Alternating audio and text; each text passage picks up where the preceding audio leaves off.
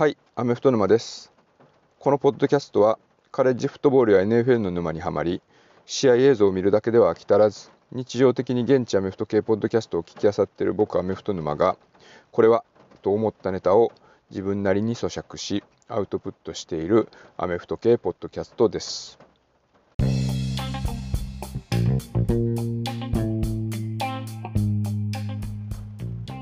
4月20日、先週の水曜なんですけれども、アメフト系 YouTuber として、まもなく1万人の登録者に届きそうな勢いのあるフィフスダウンチャレンジの2人と、まあ、久々に Zoom で飲もうということになってでドラフトメーカーを魚に飲んでたんですけれどもその時にねドラフトではこんな展開がありえそうとかあとはまあこの選手がいいらしいよとかでこのチームはこんなことを考えてるんじゃないかみたいないろいろ読んだり聞いたり見て、えー知った内容っていうのをあたかも自分が考えたかのようにシェアしてたんですけど、まあ、いざ実際ね口に出して喋ってみると、まあ、どの話も正解に見えるけどでもちょっと考えると真逆のことを言ってることも多くて本当いろんなことをいろんな人が言ってるなというふうに思いました。で僕の場合今一番信頼してる情報源って ESPN とかの大手メディアというよりは、まあ、定期購読してる The Athletic の記事になるんですけどその中でちょっと面白い記事がありました。直訳すると NFL ドラフト実会チャンスを最大限生かし台無しにしないためにすべきことっていうタイトルの記事でした、まあ、ここでいう実会ってあのモーセの実会とかのあの戒律のことですね、えー10個の戒律ということですけれどもこの記事の内容がすごく面白かったので今回はちょっとその内容をねかいつまんで紹介したいなというふうに思ってます。ちなみにこのアスレチックっていうのはあの有料のね、えーと定期購読のサイトになります。なので本来であればこの有料の記事をそのまま翻訳してブログとかに掲載をすると、まあ、無料で勝手に転載しちゃうと著作権的にはあまあアウトに近いグレーなんじゃないかなと思うんですけれども、まあ、今回はその記事を書いたあシェイル・カペイディアさんっていう方がツイッター上で、ま、自分がと、えーっとこの記事書いたよという投稿をしてたので、まあ、その記事がめちゃくちゃ面白かったので日本語でポッドキャストで紹介させてもらうねというふうにコメントを残したところ、まあ、いいねしてくれたので、まあ、今回に関してはちょっと OK なんじゃないかなということで紹介していきたいというふうに思ってます。で今回このエピソードの概要欄に、まあ、彼の TwitterID とかでアスレティックの、まあ、サブスクリプションのページとかをリンク貼っておくのでもしこれ聞いてご興味がある方は、まあ、そちらから、えーまあ、彼をフォローしていただいたりとか、ジアスレチックを定期購読したりとかいうようなことをしていただければと思います。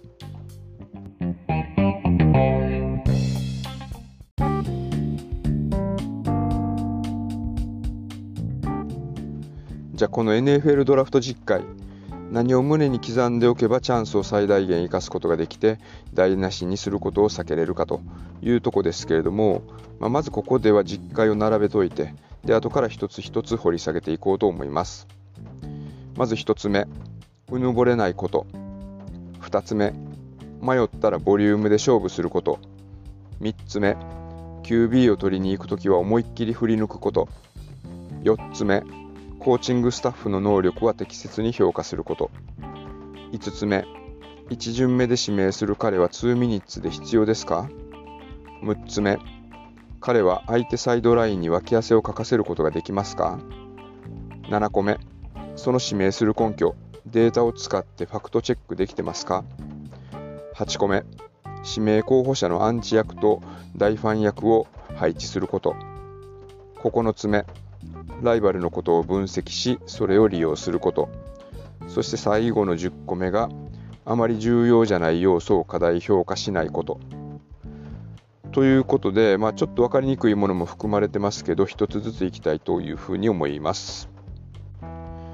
一つ目のうぬぼれないことというのはもう少し補足すると、まあ、自分自身の選手の才能を見極める目を過信するなということですね。1巡目を指名するときって大体チームの中でも大多数の人がまあ、一番評価した選手を指名するということが大半だと思うんですけど、まあ、ドラフト1巡目で指名された選手じゃあそのチームと再契約を結ぶケースが何パーセントぐらいあるんだということなんですよね。これがですね、まあ、実動年数3年以上のドラフト1巡目の選手を対象にした最近の調査だと再契約に至ったケースというのが31%しかないらしいです。ただまあこれはですね、まあ、GM とかチームが無能な人の集まりかというとそういうことではなくて、まあ、単純に、まあ、ドラフトというものが予測困難で不確実な要素がたくさんあってで、まあ、そういう中で、まあ、選手を指名しないといけないというもんだということでしかないということです。それを理解した上でドラフトに挑むチームは、まあ、自分たちには選手を見極める能力があるというふうにうぬぼれてるチームよりも優位に立てますよということが書いてました。今だとね、ダック・プレスコットとか大陸ヒルっていうのは、まあ、彼らよりドラフトで上位に指名された選手のほとんどよりも活躍してで、まあ、スターになってますけれどもじゃあほとんどのチーム毎年どういうことしてるかというと、まあ、いざドラフトになった時にセーフピックいわゆる安牌っていうのを指名したりとかキャントミス絶対外せないぞというふうに騒がれてる有望株、まあ、そういう選手を選出してで成功したつもりになっているというのが多いというふうに書いてました。でそういうチームほど逆に他のチームよりも自分たちの方が見る目があるというふうに過信してるケースが多くてで結果的に間違った判断をしてるケースが多いよということです逆に人材評価としてやるべきことは全てやるでも間違えることもあるよねということを、まあ、腹くくって理解しているチームほど成功する確率は高いんじゃないかということでした。まあ、これ読んだ時にパッと僕が思いついたのは、まあ、そういうことしてんのペイトリオッツかなというふうに思いました毎年彼らはなんか話題になったり注目してる選手っていうのを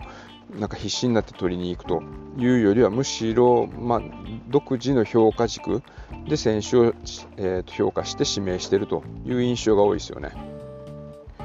だから毎回ね、そのルーキーの契約が満了になって、フリーエージェントで契約更新という時に、まあ、ペイトリオッツから下位で指名された選手が他のチームから大金のオファーを受けて取り合いになって、まあ、ペイトリオッツは大金を積まずに手放すというケースが多いなというふうに思います。で次2つ目ですけれどもこれは迷ったらボリュームで勝負することまあ、今年のドラフトどうしようかなとかチームが迷うんだったら、まあ、指名権の数を増やすことを検討しなさいということですね。下手な鉄砲を数打ち当たるっていうような作戦かなというふうに思います。レイブンズの GM のエリック・デコスタさんは、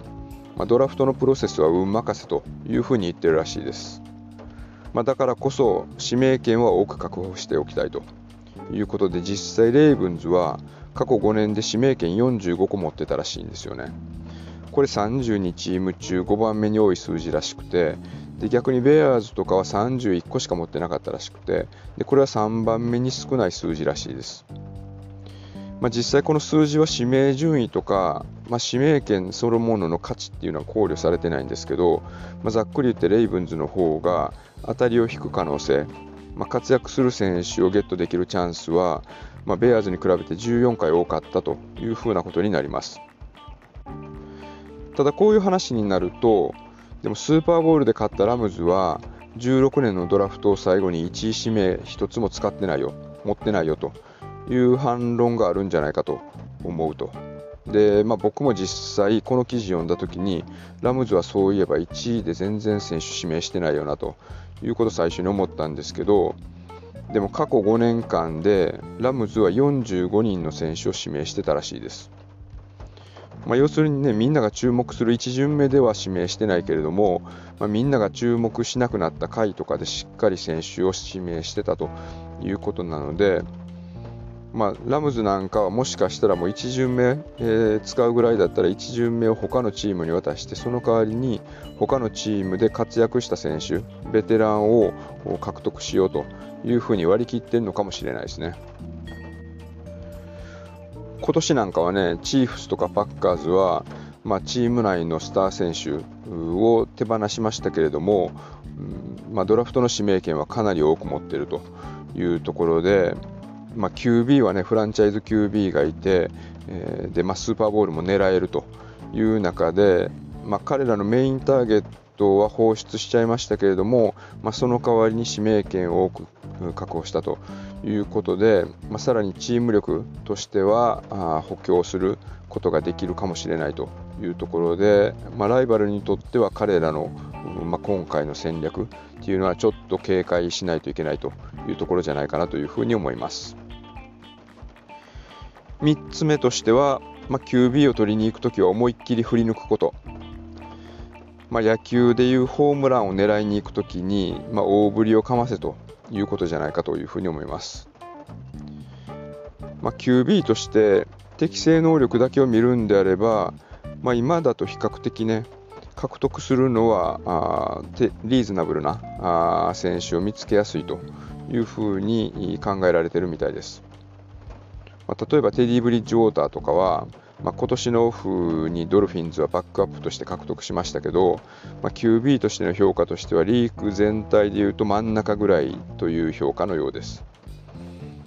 で、まあ、それに似た選手ということでいうとベイカー・メイフィールドとか、まあ、ジミー・ガルポロとか、まあ、現時点で去就がまだちょっとわからないという選手、まあ、そういうのが割と市場には出てますよということなので、まあ、能力的にそこそこの QB を見つけるということ自体は難しくないよと。ただ、まあ、各チームね、その水準の QB では、まあ、上昇チーム、まあ、スーパーボールを狙えるチームを作ることにはならないということで、まあ、やっぱりスペシャルな才能を持った QB を探し求めるということになってますよね。でこの記事によると、まあ、QB を探すときは次の2つを自問自答すべしというふうに書いてました。1つ目は、まあ、その候補者のアップサイドは何か、まあ、ここでいうアップサイドっていうのは成長余力とか、まあ、化けたらどんな選手になるかというポテンシャルを見極めようという話ですね。でもう一つは、まあ、その高みにたどり着く可能性はどれぐらいあるか、まあ、化ける可能性っていうのがどれぐらいあるかというのを見極めなさいというふうに書いてました。まあ、コーチとか GM っていうのはねもちろんチーム作りが仕事なんですけれども、まあ、その一方で自分たちの首のことも心配しないといけないというふうな場合に、まあ、大体、まあ、彼らは、まあ、自分たちが最高の QB を指名できるチャンスっていうのは、まあ、契約してる間あ、まあ、1回ぐらいしかないんじゃないかというふうに考えていることが多いと。なので、まあ、割とねそのリスクを回避するという傾向があるらしいんですけれども、まあ、チーム作りがうまくいかない時に問題になっているのは1巡目で QB を指名してその QB の指名が失敗に終わることではないというふうに書いてました。チームが崩壊する要因、まあ、チーム作りがうまくいかない要因っていうのは大抵の場合は平凡な QB に高い年俸を払って何シーズンも引っ張る戦ってると。いうことの方が問題だというふうに指摘してました。まあ、やっぱりフランチャイズ QB というかね、スターになりそうな QB を取るときは、大勝負に出る必要があると。まあ、チーフスがマホーズマホームズをトレードアップで10番目で指名したときとか、まあ、ビルズがジョシュ・アレンを7番目で指名したときも、まあ、それぞれのチームは確実に彼らが活躍できるということを考えて上位指名したわけではないですよね。まあ、彼らが化けた時にスペシャルな選手になるぞというそこにかけてで、えー、と勝負に出た結果だということを書いてました。まあ、これは本当ね納得感があるなというふうに思いました。まあ、例えば去年のドラフトとかでいうとそういう勝負に出たチームっていうのは、まあ、3番目にまで上がってトレイランスを取りに行った 49ers とか、まあ、トレードアップで10番目に行ってで、ジャスティン・フィールドを指名したベアーズですよね。まあ、彼らが2年目、まあ、3年目にどれぐらい飛躍するか分からないですけども、まあ、これは彼らがホームランを狙いにいった結果ということが言えるかと思います。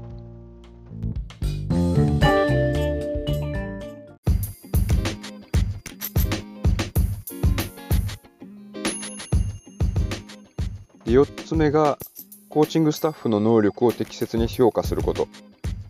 選手を生かすも殺すもコーチ次第ということですかね。NFL でコーチになれる条件って、まあ、彼らにコーチとしての実力があるかどうかということよりもそれ以外の理由によるところが実際には多いと。まあ、運とか人脈とかタイミングとか。で、あとは大半の NFL のチームというのが、まあ、カレッジでそれぞれの選手が、まあ、受けた指導っていうのを軽視してるんじゃないかというふうに書いてます。まあ、その選手が大学時代の課題としてワイドレシーバーだったらパスルートが悪いよとか DB だったらちゃんとアサインされたところにセットできてないということを挙げつつ、まあ、うちに来た場合にはコーチがちゃんと改善してくれる強制してくれるという判断をしているケースが多いけれども、まあ、実際にその自分たちのチームのコーチがそういうスキルがあるかどうかを見極めましょうということです。まあ、ドラフトで選手を採用するよりも前にコーチを雇うということが、まあ、普通パターンなんですけれども、まあ、その際に、まあ、そのコーチが過去に荒削りな選手を優秀な選手に育て上げた実績があるかどうかとかそういうのをちゃんとチェックしておきなさいと。で、まあ、指名された選手はね、まあ、それぞれの順位に見合った育て方っていうのがあるはずなので、まあ、それができるスタッフを用意しておく必要があるよということですね。まあ、ついつい見落としがちですけれども、カレッジから上がってくる選手っていうのは大半の場合伸びしろがあるということで、まあ、プロ入りするということなので、決して完成品ではないんですよね。成長させることっていうのがコーチの最重要の仕事なので、例えばワイドレシーバーのコーチが、あいつランブロックができないんですよとか、オフェンスラインのコーチが、あいつブリッツをうまくピックアップできないんですよとか言ってたら、それを改善するのがお前の仕事だろうと。何のために金払ってるんだということになりますよということでした。そういう意味ではペイトリオッツとかはね、なんかニック・セイバンとベリチックのコネクションっていうのをうまく使って、まあ、きちんと指導されてる選手、ベースができた選手っていうのをうまくピックアップするということに長けてるような気がします。まあ、今年とかで言うと、まあ、ジョージア大学とか、まあ、ヘッドコーチがニック・セイバンの下で、えー、ディフェンスコーディネーターを長年務めてたあカービー・スマートなので、まあ、指導力は、えー、評価されているというところなので、ジョージア大の選手とかをピックアップするというのもある意味、まあ、基礎ができている選手を取る可能性、取れる可能性っていうのが高いんじゃないかというふうに思います。ここからちょっとテンポアップしていこうと思いますけれども、5つ目、1巡目で指名するその彼は2ミニッツで必要ですか、まあ、残り2ミニッツの状況で使いたい選手かどうかっていうのを一つの目安に1巡目指名権は使いましょうということです。まあ、大前提として、まあ、チームを勝たせてくれる選手かどうかっていうのを、ま見極めることが大事になってきますけれども、去年のシーズンとか NFL だと、ワンポゼッション差の試合っていうのが全体の44%、7点差以内の試合が44%ということだったらしいので、まあ、勝ち試合と負け試合の差っていうのは僕らが思ってる以上に小さいということになります。まあ、それ考えたら、まあ、ワンポゼッション差以内で試合の残り時間2分切ったというところで、まあ、自分たちが1巡目で指名した選手がサイドラインにいるのか、フィールドにいるのかというのは大きな差になります。まあ、こういうことを基準に考えていくと、キャッチング力のないランニングバックとか、パスラッシュができないディフェンスタックル、あとはパスカバー力のないラインバッカーというのはどこで指名するのがベストなのかっていうのは、まあ、慎重に考える必要があるんじゃないかというふうに言ってました。例えば去年で言ったら、ランニングバック2人、1巡目で指名されてるんですけども、まあ、ナジー・ハリスはキャッチング力も定評があったし、で、まあ、この1年目、結構パスも取ってましたよね。で、トラビス・エティエヌ、まあ、クレムゾン出身で、まあ、今年というか、まあ、去年のシーズンは1年間怪我で出場なかったですけども彼も大学時代クレムゾンでは、まあ、パスキャッチ結構多くて、えー、ターゲットになってたので、まあ、そういう意味ではまあ1巡目で取る価値のあるランニングバックだという判断は妥当なのかなというふうに思います。まあ、そういうところでいくと、まあ、今年の場合、ドラフトメーカーの表紙でセンターを飾っているディフェンスタックルのジョーダン・デイビス、まあ、彼はフィジカルがすごいということで話題になってますけれども、まあ、大学時代は実際にはサーダウンのパスシチュエーションではあんまプレーしてなくて、サックスもすごく少ないということなので、まあ、ここはどう判断をするのかというのは注目のポイントになるのかなというふうに思います。6つ目、これはですね、彼は相手サイドラインに脇汗をかかせることができますか、まあ、ちょっと分かりにくい表現ですけども、まあ、アームピット、脇汗、アームピットテストという、まあ、表現があるらしいんですけれども、まあ、対戦相手に脇汗をかかせることができる選手かどうかをよく考えてということですね。例えばシーホークスとか、まあ、ディフェンスの選手を指名しようという場合に、まあ、ラムズのショーン・マクベイとか 49ers のマイク・シャナハンに試合中に脇汗をかかせることができる、まあ、そんな選手を必要ですよということですね。まあ、ショーン・マクベイとかね、マイク・シャナハンが、まあ、オフェンスで攻撃してるときに、こいつが穴で狙い目だというふうに考えて攻撃を仕掛けてくるのと、こいつに潰されないようにプロテクションをしっかりしなくちゃと考えて攻撃を仕掛けてくるのでは運命の差がありますよね。まあ、この考え方すべての選手とかすべての決定事項に当てはまるわけではないですけれども、まあ、選手を選ぶ際に、まあ、効果的な考え方の一つなんじゃないかなというふうに思います。まあ、要するにね、相手にとって脅威になれるかどうかっていうのが一つの判断基準ということです。7個目として挙げているのが、まあ、その指名する根拠。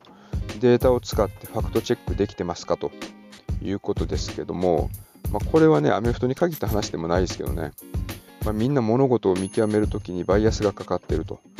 で。自分に都合の良い解釈をしがちになりますけれども、でも優秀な GM は、まあ、自分がバイアスをかけてしまうと。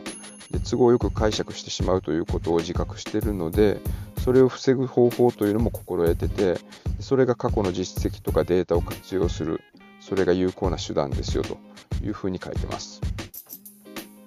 これ僕も実際に陥ってるケースですけれども、最近だとジャマー・チェイスとか、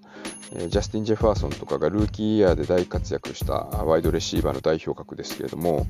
で一方でフリーエージェントのワイドレシーバー、大陸フィルとか、バンテ・アダマスとかが、あすごくその高い移籍金、移籍金というか、まあ、高い年俸で移籍しているということなので、まあ、ドラフト1巡目で優秀なワイドレシーバーを取った方がリーズナブルですよと。いう論調が高まってて、で、今年のドラフトも優秀なワイドレシーバーが多いということで、ワイドレシーバーの指名が賑わうというふうに予想されてますけれども、じゃあそれは果たして賢い選択なのかどうか、まあ、これはデータが教えてくれますということです。過去10年間で1巡目で指名されたワイドレシーバーっていうのは36人います。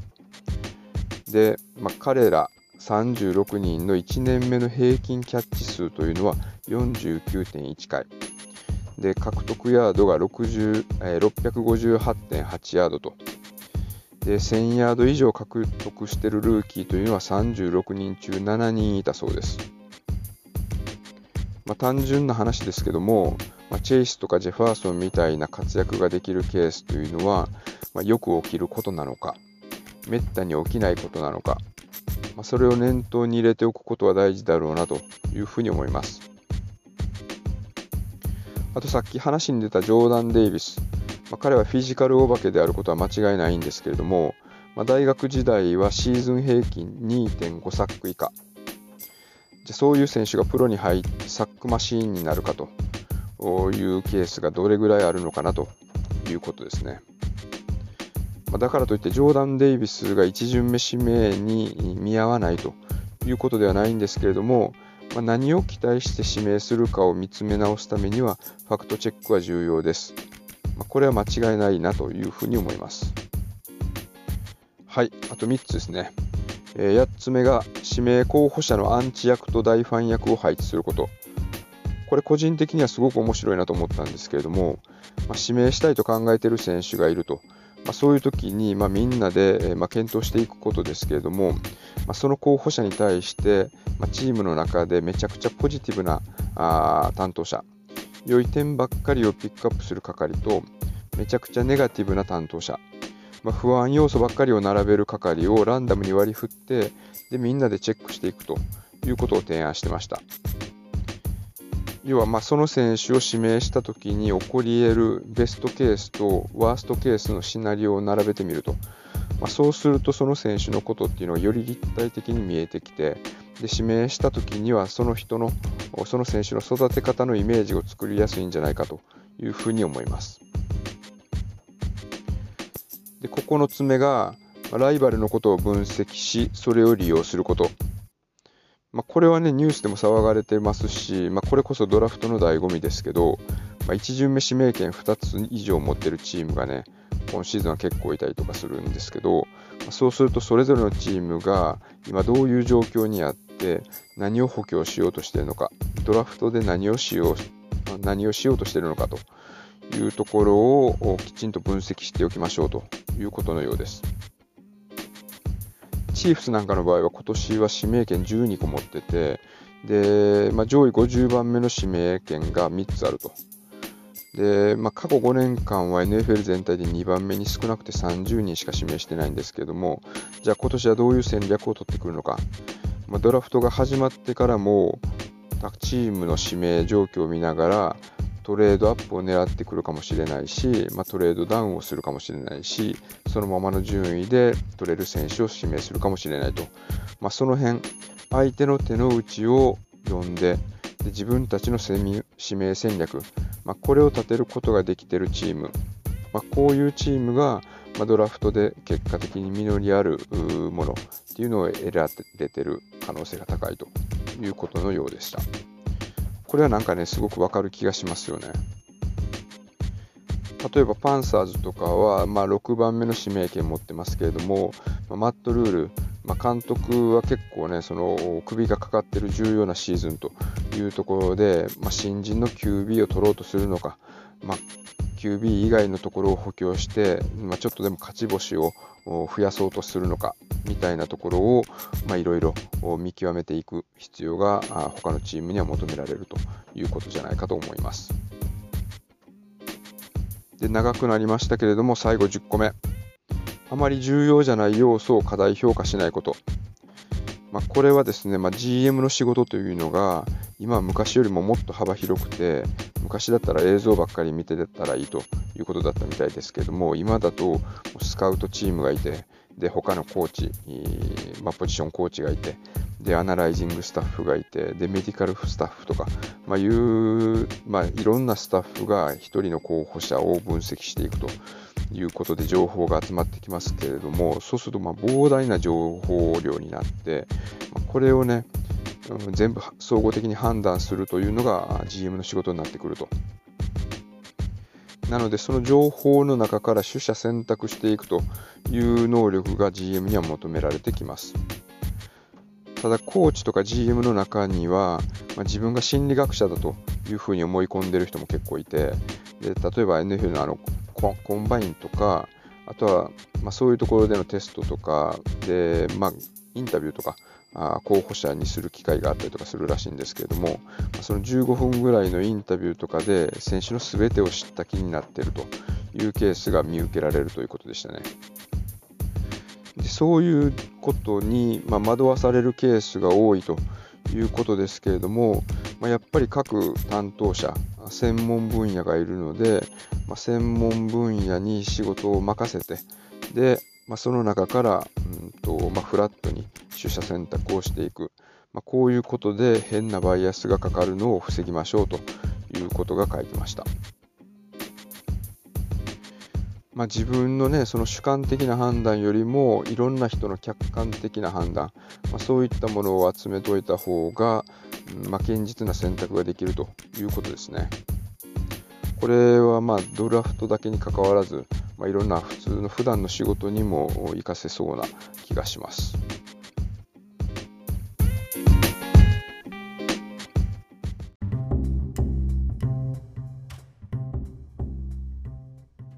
ということでドラフトで失敗しないための10個の戒律を紹介させていただきました。まあ、どこまで行ってもドラフトは運任せという要素ありますけれども、じゃあ幸運をね、どうやったら手繰り寄せるか。まあ自分が推してるチーム、ファンのチームが、まあいい指名をするため、幸運を手繰り寄せるために、まあ、この10個の戒律を意識しながら戦略立ててるのかな、どうなのかなというところをチェックしながら見守っていくというのは今回のドラフトの楽しみ方の一つじゃないかというふうに思います。冒頭でも言いましたけれども、これは The Athletic に掲載されていたシェイル・カペイディアさんの記事になります。もしご興味があれば、オリジナルの記事も読んでみてください。ということで、ここまで聞いていただいてありがとうございます。もし今回のエピソードを、まあ、初めて、まあ、アメフト沼のポッドキャストを初めて聞いてで結構面白いんじゃないかというふうに思っていただけましたら過去のエピソードなんかも聞いてみてください。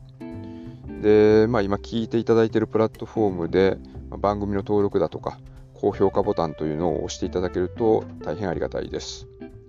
皆さんに評価していただくことで、まあ、Spotify とか Apple Podcast でのランキングに反映されるみたいなので、まあ、リアルの世界ではね、まアメフトはなかなか野球とかサッカー、バスケとかを上回るというのは難しいんですけれども、まあ、せめてポッドキャストという狭い世界の中では人気スポーツというところでランキング上位に入れたらなというふうに思ってます。次回の収録はドラフト後になると思うので、ドラフトの結果とかをね、テーマにつぶやいていこうというふうに思います。また次回も聞いていただけましたら幸いです。では。